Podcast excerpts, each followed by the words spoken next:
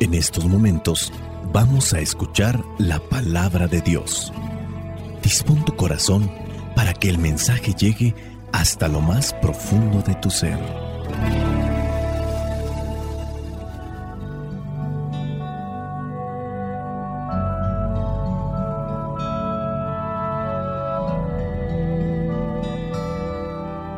Vamos a tratar de reflexionar las lecturas correspondientes a este domingo, número 22 del tiempo ordinario. Estamos en el ciclo A.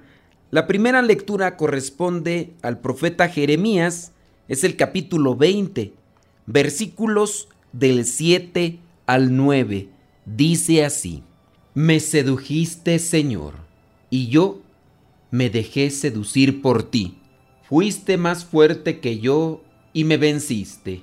A todas horas soy motivo de risa. Todos se burlan de mí. Siempre que hablo es para anunciar violencia y destrucción. Continuamente me insultan y me hacen burla, porque anuncio tu palabra. Si digo, no pensaré más en el Señor, no volveré a hablar en su nombre. Entonces tu palabra en mi interior se convierte en un fuego que devora, que me cala hasta los huesos. Trato de contenerla, pero no puedo. Palabra de Dios, te alabamos Señor. La relación con Dios siempre trae consecuencias internas y consecuencias externas. El profeta revela de qué manera Dios entró en su vida. En el versículo 9, por ejemplo, dice, la relación con Dios siempre trae consecuencias internas y consecuencias externas. El profeta revela de qué manera Dios entró en su vida. En el versículo 9, por ejemplo, dice que la palabra se convierte en un fuego que devora, un fuego ardiente, que aunque quisiera retenerlo, no puede. Es algo que va más allá de las emociones, de los sentimientos, de aquellas cosas que sentimos dentro de una cuestión terrenal o meramente humana. Es Dios quien toca nuestra alma y por eso puede llegar a experimentar algo que va más allá de las cuestiones humanas o sensuales o carnales. Nunca se podrá experimentar el nivel de amor que uno siente por las cosas de Dios o por Dios mismo, queriendo por ejemplo hacer una analogía con la relación que uno pueda tener con la familia o con alguna persona a quien uno aprecia dentro de lo que es ese cariño que puede nacer dentro del ámbito carnal. Podríamos decir que esa relación que tenemos con Dios, en el interior se da ese toque divino. Dios que nos crea y que sale a conquistar nuestra alma. Por eso se convierte en un fuego que no se puede contener. Y este mismo fuego nos lleva a realizar cosas que están más allá de una perspectiva humana, teniendo en cuenta que los resultados a veces no son los que esperamos. En su caso, dice el mismo profeta que siempre que habla, pues es para anunciar la violencia, la destrucción, la injusticia. Es la característica del profeta de Dios, denunciar aquello que es incorrecto, aquello que es injusto, pero también anunciar la misma palabra. Pero denunciar esas cosas obviamente acarrea lo que son insultos. Dice el profeta que le hacen burla. A todas horas es motivo de risa. Obviamente al tener este tipo de resultados, queriendo analizar las cosas desde un criterio humano nos podría llevar a decir o a calcular, mejor ya no lo voy a hacer porque lejos de traer cosas buenas, son cosas desagradables. Pero si nos hemos dejado tocar por Dios, habrá algo que nos impulse a seguir anunciando el reino de Dios por encima del desprecio que pudiéramos estar recibiendo por parte de aquellos que nos acompañan en este mundo. Dirá San Pablo en su momento, es que ya no soy yo el que vive, es Cristo el que vive en mí. Dejarse pues conquistar por Cristo puede traer una experiencia divina que nos hará regocijar en el alma, pero también debemos de prepararnos porque vendrá el desprecio, vendrá la burla y el señalamiento por parte de aquellos que todavía no han dejado abierto su corazón para dejarse conectar por Dios. Pero si sabemos que esto es lo correcto, que es lo justo, que es lo bueno y lo que puede dar al final estabilidad o puede dar paz al corazón, hay que seguirlo haciendo por encima de las consecuencias. Perder amistades e incluso perder también la relación con algunos familiares. Al final de cuentas no te están despreciando a ti, están despreciando el mensaje del cual eres portador. Con paciencia y con caridad sigue caminando por el sendero que te ha trazado Dios. Sé astuto, pero también sé sencillo para que el mensaje puedas hacerlo llegar a más personas confiando siempre en la sabiduría que Dios nos da. Vayamos ahora a lo que vendría a ser la segunda lectura que corresponde a Romanos capítulo 12 versículos del 1 al 2. Dice así, Por tanto, hermanos míos, les ruego por la misericordia de Dios, que se presenten ustedes mismos como ofrenda viva, santa y agradable a Dios. Este es el verdadero culto que deben ofrecer. No vivan ya según los criterios del tiempo presente, al contrario, cambien su manera de pensar para que así cambie su manera de vivir y lleguen a conocer la voluntad de Dios, es decir, lo que es bueno, lo que es grato, lo que es perfecto.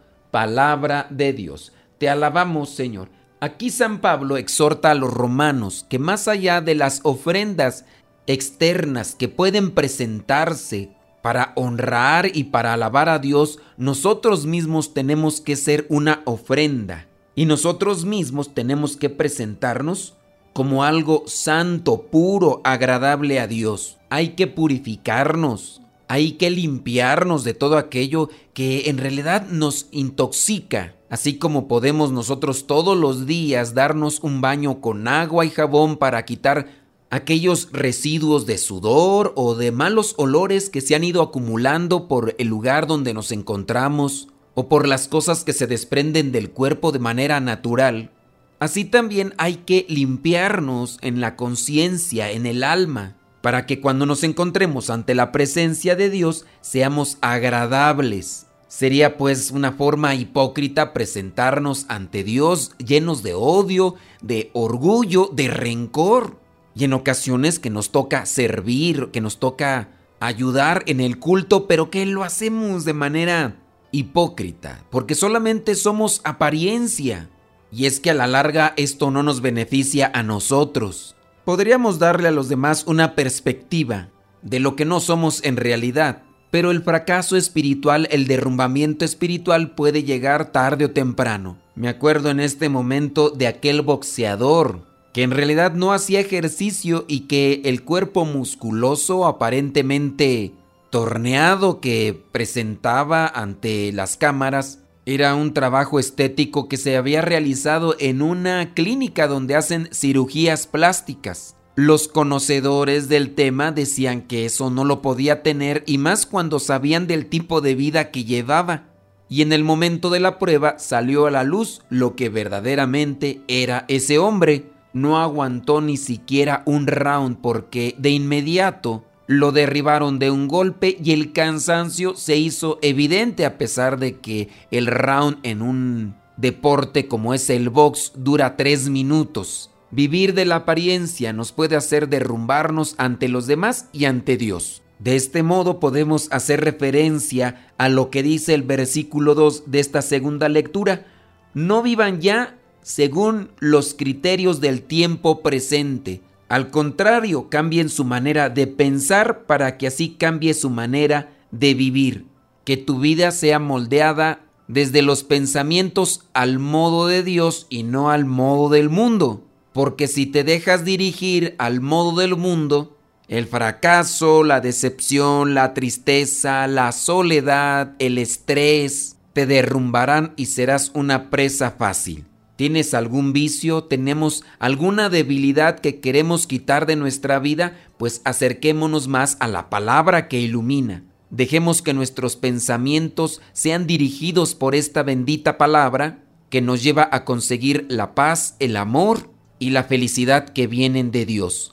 Incluso este mismo versículo se puede aplicar para aquellas personas que son realmente azotadas ya por alguna enfermedad, por alguna tendencia realmente tóxica o algún vicio, llámese la pornografía, llámese el alcoholismo o la drogadicción.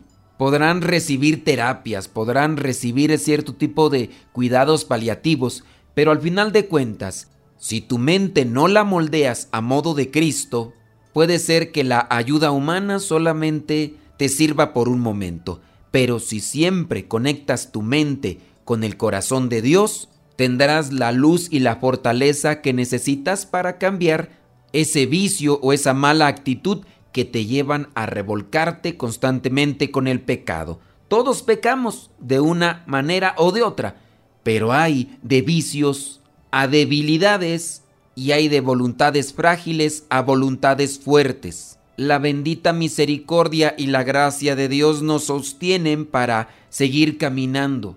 No nos dejemos engañar por el mundo y más bien dejemos conquistar nuestro corazón por Dios.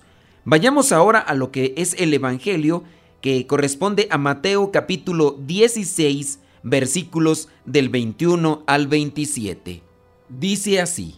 A partir de entonces Jesús comenzó a explicar a sus discípulos que él tendría que ir a Jerusalén que los ancianos, los jefes de los sacerdotes y los maestros de la ley lo harían sufrir mucho. Les dijo que lo iban a matar, pero que al tercer día resucitaría. Entonces Pedro lo llevó aparte y comenzó a reprenderlo diciendo, Dios no lo quiera, Señor, esto no te puede pasar. Pero Jesús se volvió y le dijo a Pedro, Apártate de mí, Satanás, pues eres un tropiezo para mí. Tú no ves las cosas como las ve Dios, sino como las ven los hombres. Luego Jesús dijo a sus discípulos, Si alguno quiere ser discípulo mío, olvídese de sí mismo, cargue con su cruz y sígame. Porque el que quiera salvar su vida la perderá, pero el que la pierda por causa mía, la encontrará. ¿De qué le sirve al hombre ganar el mundo entero? si pierde la vida? ¿O cuánto podrá pagar el hombre por su vida? Porque el Hijo del Hombre va a venir con la gloria de su Padre y con sus ángeles, y entonces recompensará a cada uno conforme a lo que haya hecho. Palabra de Dios, te alabamos Señor. Con este Evangelio podríamos ir conectando tanto la primera lectura como con la segunda. Vayamos por puntos. Vendría el versículo 24 Jesús dice, si alguno quiere ser discípulo mío, olvídese de sí mismo, cargue con su cruz y sígame. Esto lo podríamos conectar con lo que es la segunda lectura, donde San Pablo dice que hay que cambiar de manera de pensar para cambiar también la manera de vivir. Si nosotros nos decimos cristianos porque seguimos a Cristo, tendríamos que aplicar este tipo de pensamientos en nuestra vida para que se hagan una realidad. Tenemos que olvidarnos de nosotros mismos, es decir, dejar de ser egoístas. El mundo, los criterios del mundo nos llevan mucho a pensar en nosotros mismos. La vanidad, el egoísmo, el orgullo, la soberbia tienden siempre a lo que es nuestro interior. Pero esto no llega a conectarse con el modo cristiano. Cristo dice, si quieres ser mi discípulo, si quieres ser seguidor mío, olvídate de ti mismo, que el egoísmo no te controle, no te manipule. Tienes que cargar con tu cruz de cada día, dirá en otro de los pasajes del Evangelio. Carga con tu cruz de cada día y después sígueme, entendiendo la cruz de cada día como esa situación, como esa forma de vida en la que tenemos que trabajar, unos de una manera, otros de otra. Cargar una cruz no es algo sencillo, pero es bueno, es provechoso. Puede ser una dificultad, incluso puede ser una forma de vida y esa cruz me tiene que llevar a alcanzar la salvación, obviamente, pero también la purificación. Veamos el caso de una mamá soltera que ahora tiene que luchar el doble o el triple, si en su caso ha quedado abandonada por aquellos que le engañaron y que solamente le procrearon una criatura en su vientre es su cruz. La cruz no necesariamente es algo despectivo, es la misión por la cual yo me puedo alcanzar la vida eterna o puedo alcanzar la santificación. En el versículo 21 encontramos en este Evangelio que Jesús está dando a conocer las consecuencias por haber anunciado lo que el Padre le había dicho que dijera. Y les dice a sus discípulos que tiene que ir a Jerusalén, que los ancianos, los jefes de los sacerdotes y los maestros de la ley lo harían sufrir mucho.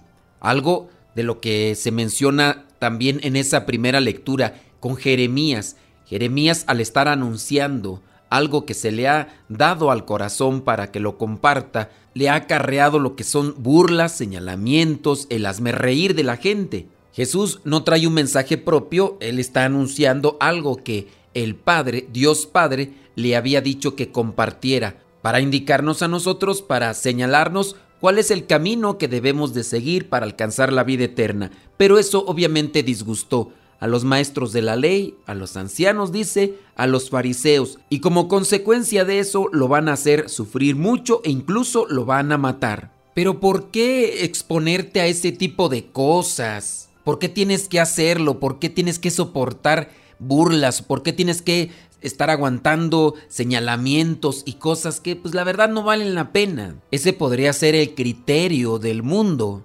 Y ante aquellas personas que pueden sufrir por anunciar el reino de Dios, ellas podrán escuchar este tipo de comentarios. Algunos incluso hasta podrán decir, hay que llevar la fiesta en paz, mira, pues total, dejémoslo que hagan sus vidas como quieran. No te metas con ellos, tú trata de portarte bien, aunque estén las cosas malas, pues tú no se las digas. Hay que llevar la fiesta en paz. Pero si nosotros podemos dar un consejo, si nosotros podemos orientar para hacer la vida mejor de una persona, hay que hacerlo, aunque eso nos podría acarrear todo tipo de señalamientos.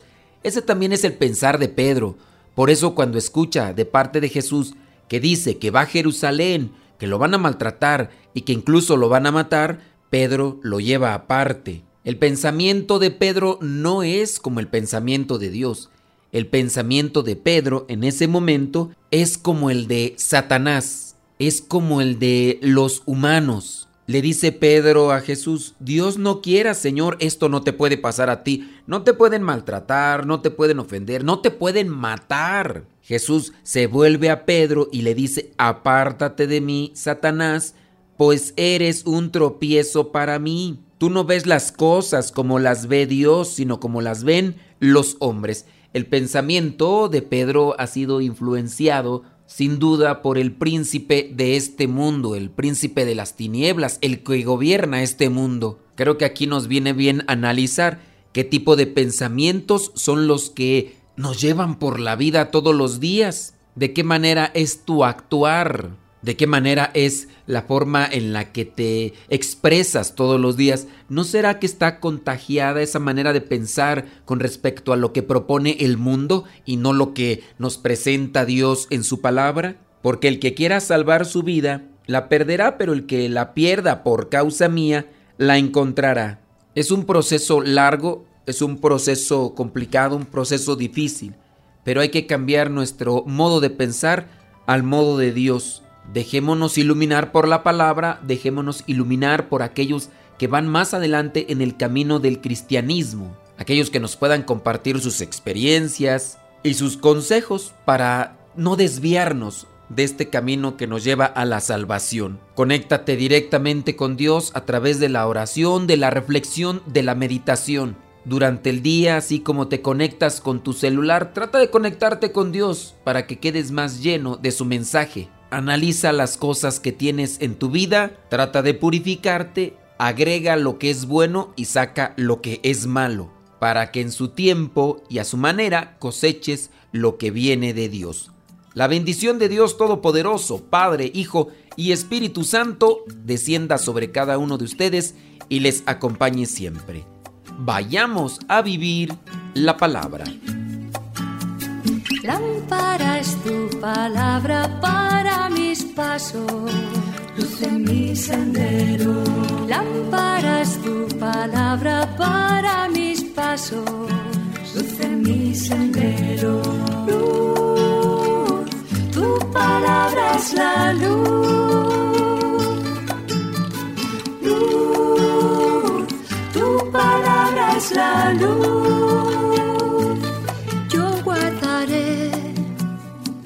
Tus justos mandamientos. Señor, dame vida según tu promesa. Lámpara es tu palabra para mis pasos, luz en mi sendero. Lámpara es tu palabra para mis pasos, luz en mi sendero. Palabra es la luz. Luz, tu palabra es la luz. Mi vida, Señor, está siempre en peligro. Señor, sal al camino e invítanos de nuevo a trabajar en tu viña. Señor, sal al camino e invítanos de nuevo a trabajar en tu viña. No importa a qué hora, no importa a qué precio, nuestra paga eres tú y tu reino,